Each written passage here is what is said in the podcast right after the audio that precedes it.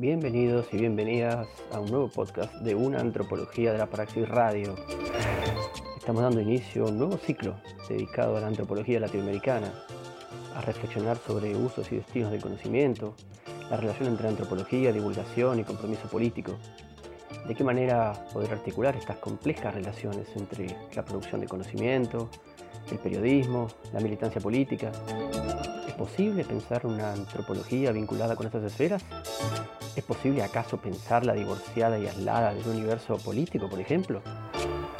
Estas preguntas y algunas otras formarán parte de diferentes programas de este ciclo dedicado a la antropología y a Latinoamérica, donde tendremos muchos y muchas invitados e invitadas, profesionales de la antropología, la voz de militantes y organizaciones sociales que están llevando adelante diferentes luchas en todos nuestros países.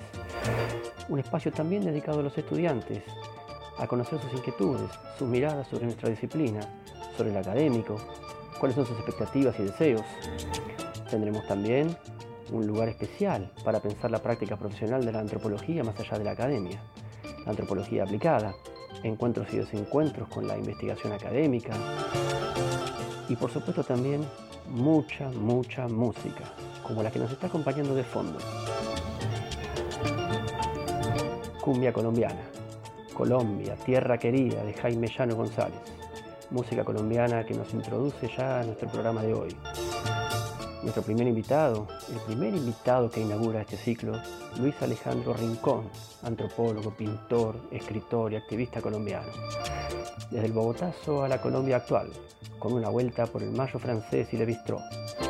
Luis Alejandro forma parte de varias de las páginas de la historia de la antropología latinoamericana, de la antropología y sus clásicos, integrante del equipo de investigación de Le Bistrot, testigo presencial de Mayo del 68 y un activo participante de las luchas y de la historia colombiana de los siglos XX y XXI.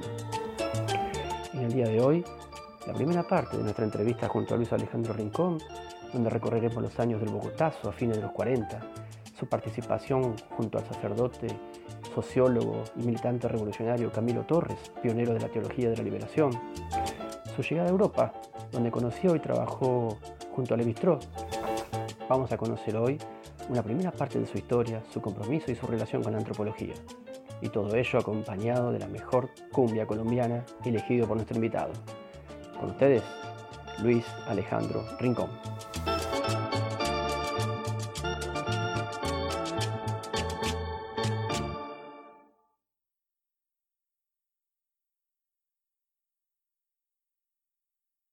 Es un honor estar con ustedes y compartir algo con algo de mis experiencias. Pues yo soy bogotano, eh, antropólogo, pintor y dirijo la fundación que está en este momento en stand-by, que se llama Centro Interdisciplinario en Medio Ambiente. Eh, como antropólogo, eh, dicté la cátedra durante unos 20 años en diversas universidades en Bogotá y un poquito afuera.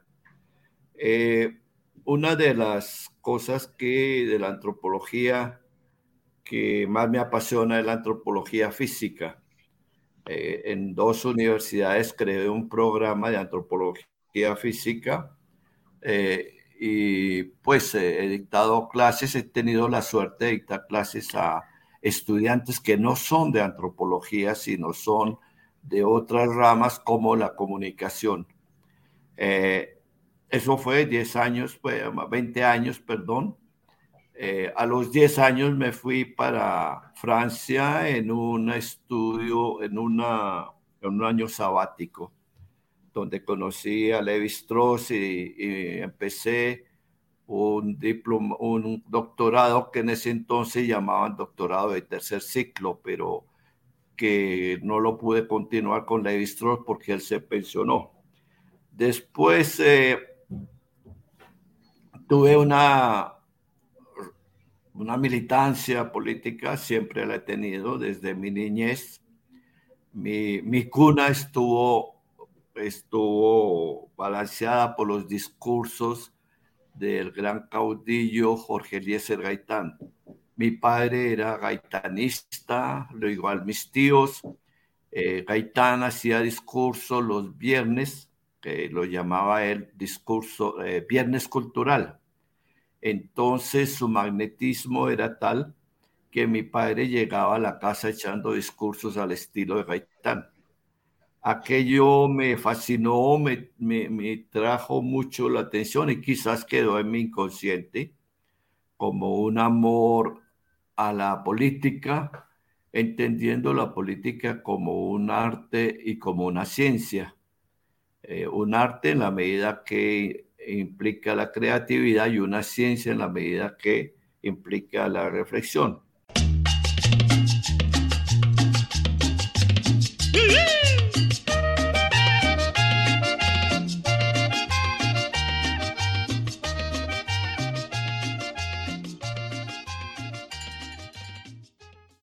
Después eh, estuve en todo el proceso de la década del 60, que fue una década muy conocida, que se ha hablado mucho, eh, que indudablemente marcó eh, la cultura occidental y aún mundial en la juventud, la juventud de la década del 60,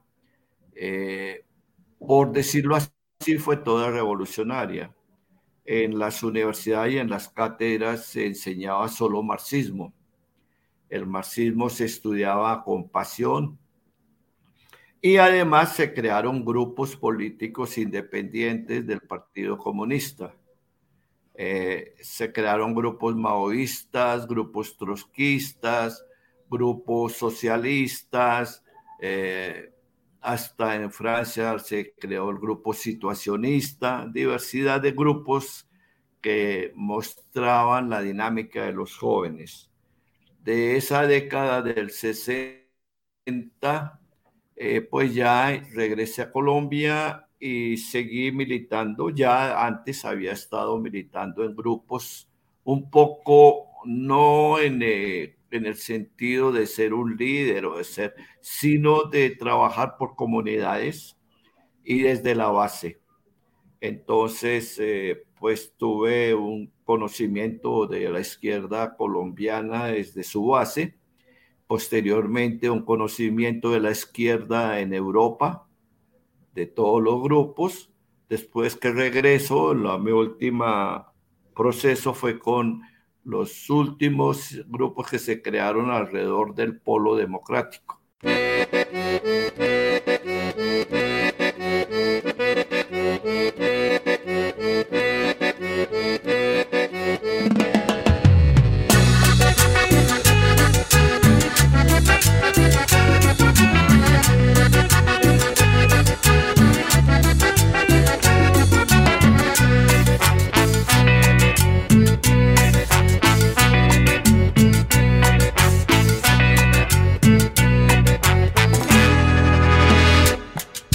Como premonición de Dios llegaste.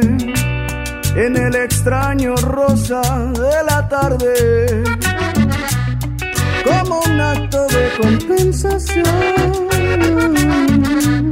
Por no haber reventado antes ningún corazón. Y me entrego este amor.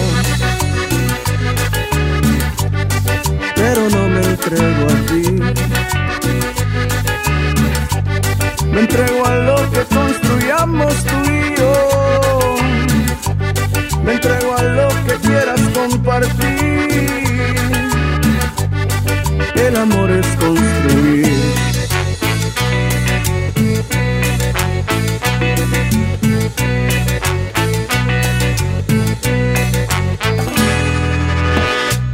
Tantas cosas buenas nacieron en ti Tantas cosas que me gustan y me faltan por vivir. Eres sueños que puedo palpar y en mis sueños creo más que en mi vereda. Como un espasmo azul, el traverso en la cruz,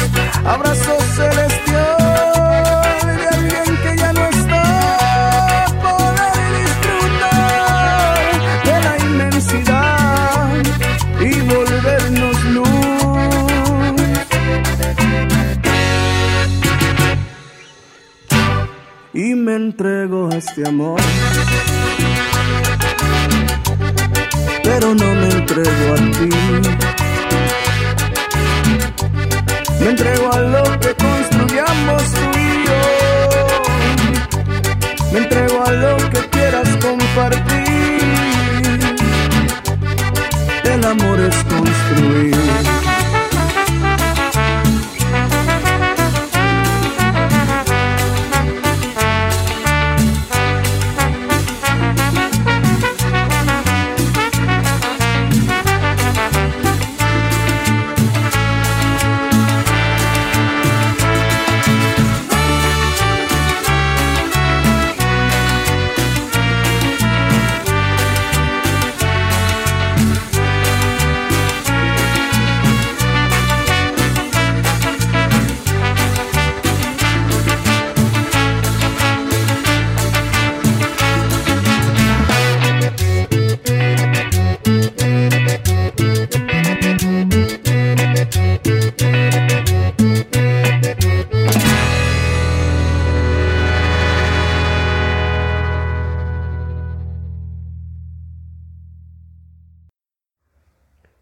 Escuchamos Cumbia Negra para el Amor por Jason Neutra y continuamos nuestra charla con Luis Alejandro Rincón, conociendo su visión acerca del Bogotazo, aquel levantamiento de abril de 1948 tras el asesinato del líder Jorge Eliezer Gaitán y que culminó con la conformación de la Organización de Estados Americanos en lo que algunos han denominado el desembarco de la Guerra Fría en Latinoamérica. Se iba a realizar una reunión panamericana de la OEA eh, todos los gobiernos de, América iban a estar allí presentes y eh, no se había invitado a Gaitán. Gaitán debería haber sido invitado por ser la figura más reconocida en Colombia. Los estudiantes llegaron de diversos países a crear una, un encuentro paralelo de estudiantes de toda América, especialmente América del Sur estuvieron unos estudiantes, eso lo lideraron estudiantes de Argentina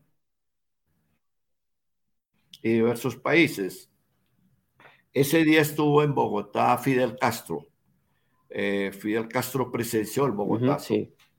Eh, la reunión no se pudo hacer, por, por supuesto, porque asesinaron a Gaitán y entonces todo cambió. Pero ahí estuvo una delegación latinoamericana, que además la, delegación estudiantil iba a profundizar las tesis de Córdoba.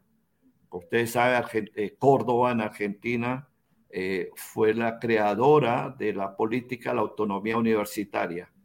Los estudiantes iban a reafirmar eh, esa autonomía universitaria y por eso vinieron para esa fecha. Este Bogotazo, como me preguntas, este 9 de abril, mm, yo creo, escribí una novela que empieza con el asesinato de Gaitán y termina con el de Camilo Torres.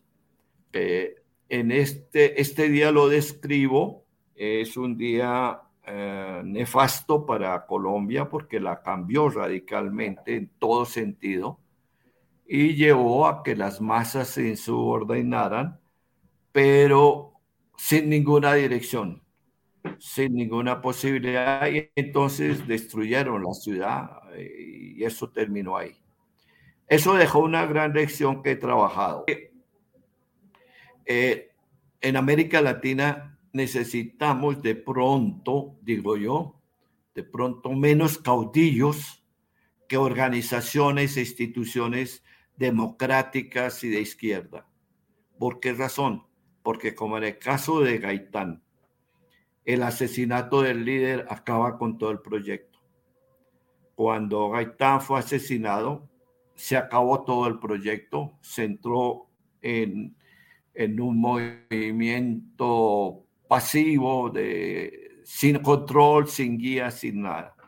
Entonces, eh, ese es un problema que tenemos en América Latina. Cuando el líder se muere o lo matan, el movimiento se acaba.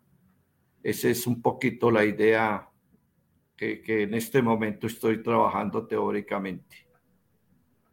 Eh, y vos mencionaste recién a, Camilo Torres y nombraste que dijiste que habías hecho una novela justamente, comenzando con el asesinato de Gaitán y terminando con el de Camilo Torres. Eh, también tuviste una participación junto a él. Eh, contanos, bueno, quién fue el Camilo Torres, ¿no? Camilo, hay mucha leyenda, ese problema de los líderes que se convierten en leyenda y se ponen cosas que no son, eh, o se exaltan demasiado, no se ven que son personas humanas. Lo que hay en Camilo que me enseñó es su honestidad política y su ética.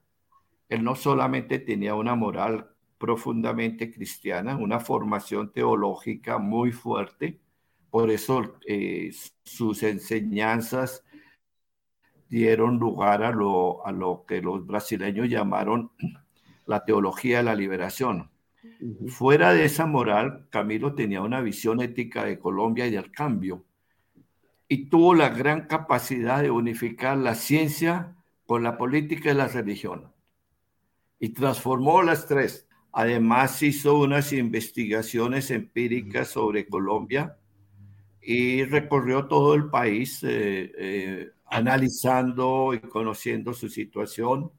Eh, conoció el movimiento campesino profundamente, el movimiento obrero sindical, en una mirada del sociólogo.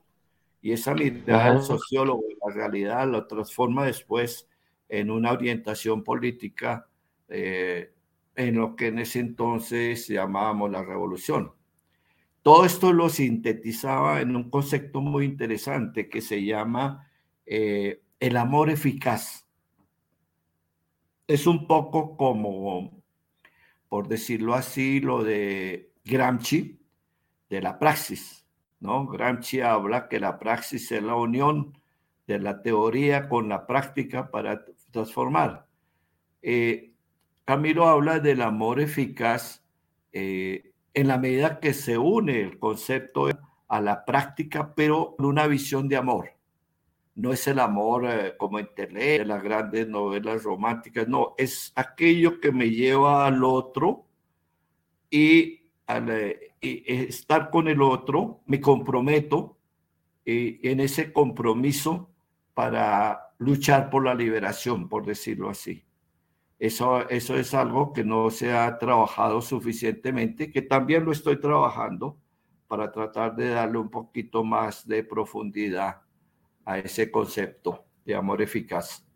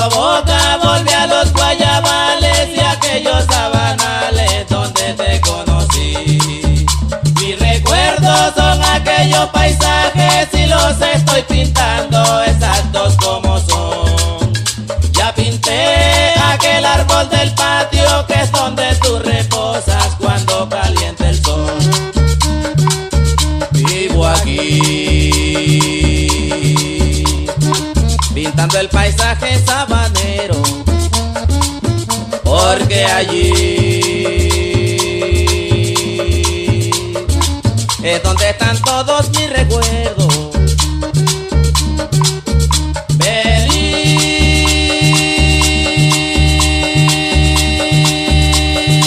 corazón, vení. Vení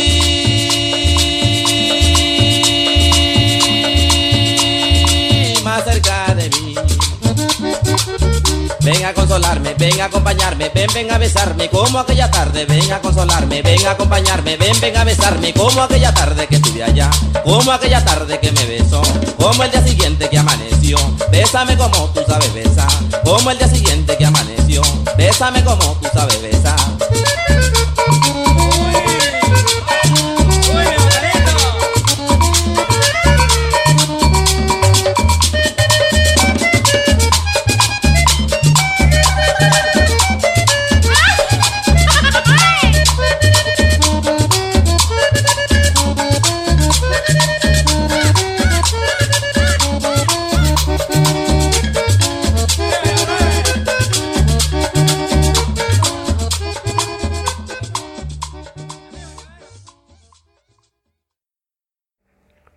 Los Corraleros del Majagual, Los Sabanales. Escuchamos a Luis Alejandro que nos cuenta cómo se inicia su relación con Camilo Torres, sacerdote, activista revolucionario, posteriormente asesinado y además fundador de la Escuela de Sociología de Colombia. Bueno, la anécdota es simpática. Yo estaba terminando la secundaria. Cuando estaba terminando la secundaria, Camilo llegó a Colombia en un gran boom, porque Camilo eh, era hijo de alta burguesía. Él era un hombre que podía tener todo lo que quisiera desde el punto de vista material. Había estado en Estados Unidos, estudió en Europa, eh, un hombre muy culto y llegó a dar conferencias. Entonces, en una conferencia que él dictó en el Museo Nacional, me acuerdo, yo era un adolescente y hablaba siempre de los problemas del cambio, la necesidad del cambio y todo. En un momento se me ocurrió llevarle la contraria o, o más bien medirle el aceite, como decimos vulgarmente. Entonces yo me paré en el auditorio y le pregunté que si él reconocía o no que parte de nuestros problemas estaban ligados también con la iglesia que la iglesia tenía también mucho que ver en estos problemas. Parecía una provocación. La respuesta fue, me dejó atónico porque reconoció y me dijo que así era y que eso era lo que había que cambiar. Entonces, esto me hizo ya, me desarmó cualquier prevención contra el curita eh, y eh, estando en la salida, no, él me vio y me llamó y charlamos un poquito, entonces me invitó a su grupo. Él tenía un grupo del cual poco se habla en las biografías que se ha escrito sobre él. El grupo se llamaba La Comunidad. Era un pequeño grupo que se reunía cada semana y hacíamos actividades. Yo estuve ahí pegado a él y así era que mm, casi nos veíamos con alguna regularidad. Lo fui conociendo. Eh, nos fuimos haciendo amigos, yo era muy joven, y finalmente él me consiguió una beca para Europa. Eh, y en esa beca para Europa, yo decía ingenuamente que iba a Europa para estudiar profundamente la religión y derrotar al marxismo. Él le dio risa y dijo, bueno, si es lo que tú quieres, muy bien me fui, pero la verdad fue otra, que fue al revés lo que eso sucedió conmigo.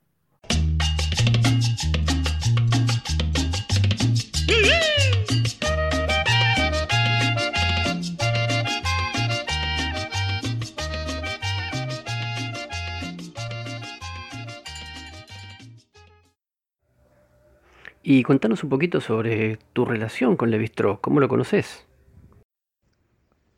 Respecto a Levi Strauss, hay que ver dos etapas eh, en las cuales eh, lo conozco.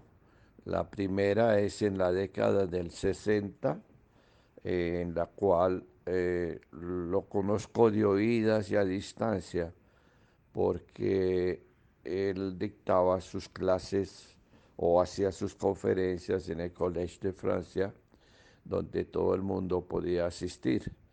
Además, eh, esta época es de una gran productividad, ya que aparecen obras capitales como es eh, las relaciones de parentesco, que es una Biblia sobre el tema y de alguna manera Levi-Strauss pone alto la discusión y casi que la cierra.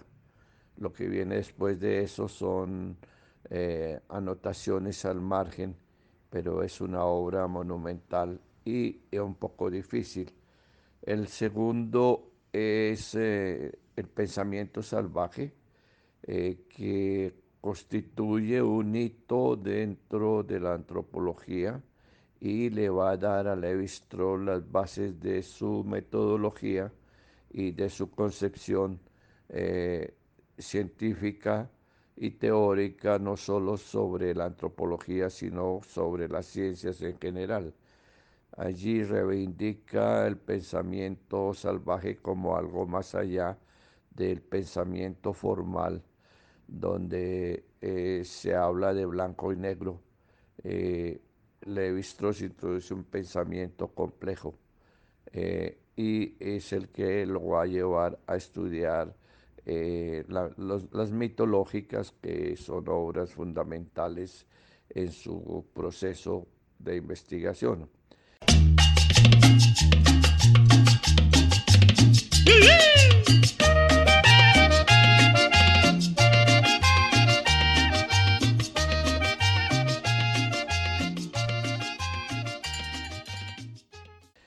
La segunda etapa es cuando después de haber estado yo en Colombia dictando en varias universidades la cátedra de antropología con estudiantes de eh, comunicación fundamentalmente, eh, resolví tomar resolví tomar un año sabático y fui a París con la idea de realizar un trabajo que eh, era una investigación sobre el capital financiero y la cultura.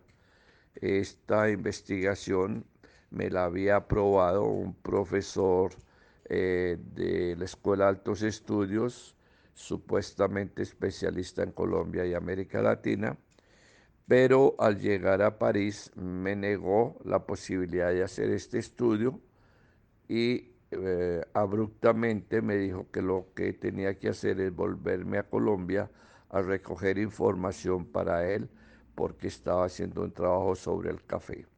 Así pues que se rompió el, el, acuerdo a que habíamos llegado en Bogotá y quedé un poco flotando en París.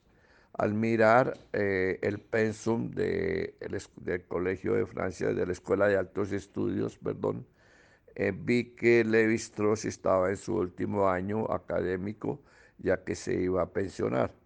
Resolví pedirle una entrevista para conocerlo personalmente y hacerle preguntas respecto a su vida, eh, bajo el lema de que había más allá de, los libros que me hablaban de Levi Strauss. Quería intentar sacarle algunas cosas sobre su vida privada. Eh, efectivamente me recibió muy amable, eh, lo cual me sorprendió que a una persona desconocida como yo lo recibiera. Y tuvimos una, una conversación mm, que rompió los protocolos porque deberíamos hablar un cuarto de hora, era el tiempo que me daban, pero él se quedó conmigo y al final me ofreció empezar el doctorado de tercer ciclo. El doctorado de tercer ciclo, como lo dice el nombre, eran tres ciclos que se hacían y eh, finalmente, como él se iba a pensionar, acordamos hacer el primer ciclo que corresponde a una maestría o a una especialización.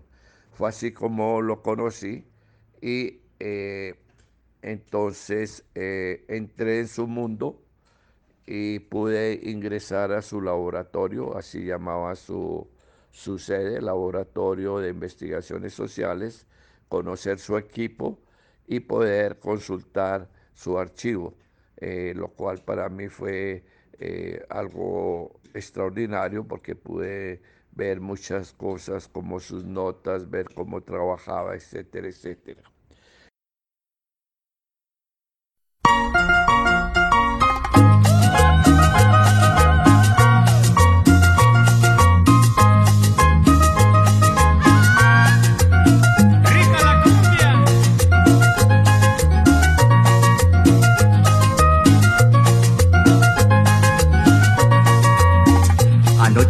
Pude llegar a ti. Quise dar un grito para desahogar. Entonces me puse a meditar que uno viene al mundo es para sufrir. Y me aguantó la tormenta, el mar estaba picado. Y me aguantó la tormenta, el mar estaba picado. Peligraba mi barqueta y yo estaba al otro lado Peligraba mi barqueta y yo estaba al otro lado. Amalaya, Amalaya, Amalaya. Pero está firme en la playa. Amalaya, Amalaya, Amalaya.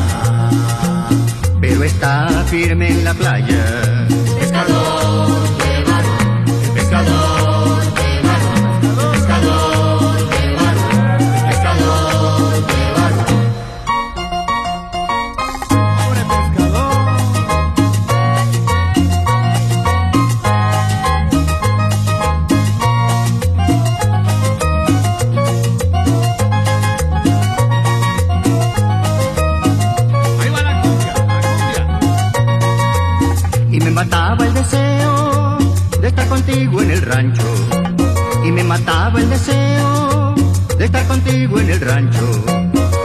Sabes que te quiero y no puedo sufrir tanto, porque sabes que te quiero y no puedo sufrir tanto. El pescador de Barú se refugia en Cartagena, el pescador de Barú se refugia en Cartagena y siempre llora su pena por causa de la mareta y siempre llora su pena por causa de la mareta. Está firme en la playa, Amalaya, Amalaya, Amalaya. pero está firme en la playa.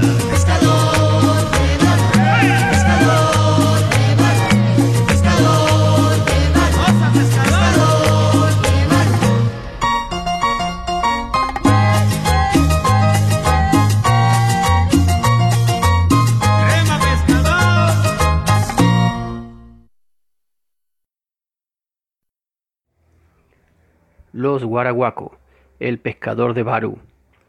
Y seguimos escuchando un poco más de la historia de Luis Alejandro junto al antropólogo francés Lévi-Strauss. ¿Qué puedo decir de Levi-Strauss? Muchísimas cosas, pero eh, que no alcanzan en esta conversación.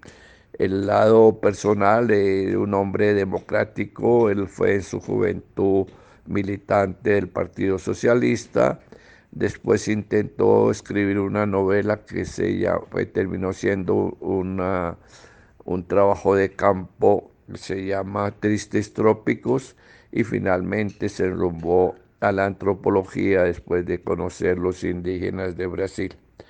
Eh, era para mí eh, eh, el pico de la mirándola de nuestro siglo, porque era un hombre que, mm, aunque suena cliché, nada de lo humano se le escapaba.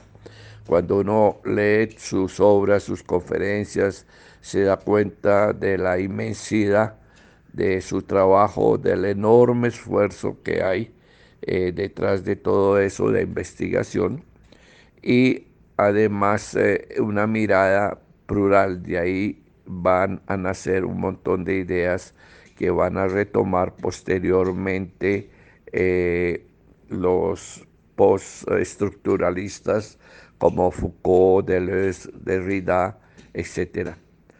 Así pues que este es un poco eh, la historia con Levi-Strauss y, y mi acercamiento a él, que todavía sigue a través de sus libros que sigo estudiando con placer. Desde el punto de vista, mm, la impresión de su trabajo teórico, la impresión que me ha dado es que no solamente le da una base científica sólida a la antropología, así lo reconocen la mayoría de, de sus comentaristas, sino que además su estructura de pensamiento eh, como que se acerca a Kant en la filosofía. Es una estructura de pensamiento muy sólida, muy coherente, pero además muy creativa. La diferencia con Kant, que eleva la metafísica a un nivel muy alto, eh, lo que hace Levi-Strauss es llevar el pensamiento a una gran complejidad y al estudio de la complejidad, de la diversidad y eh, por ese camino a romper con la metafísica. Levi-Strauss nunca quiso plantear problemas filosóficos, ya que se daba cuenta que eh, si entraba en el terreno de la metafísica, quedaba encerrado en ella y ese no era su objetivo. Más o menos esto es lo que puedo eh, decirte eh, respecto a mi relación con Levi-Strauss. Hasta aquí la primera parte de la charla que mantuvimos con Luis Alejandro Rincón, antropólogo colombiano que nos contó un poco sobre su vida, sus acercamientos a la política, su amistad con Camilo Torres, la llegada a Europa y su relación con Levi-Strauss. La próxima semana te esperamos con la segunda parte de la charla, el Mayo francés, la Colombia actual y su preocupación por lo que entiende como la necesidad de construir un partido ecosocialista. Te esperamos nuevamente aquí, con más antropología, más reflexiones y más música en una antropología de la praxis radio.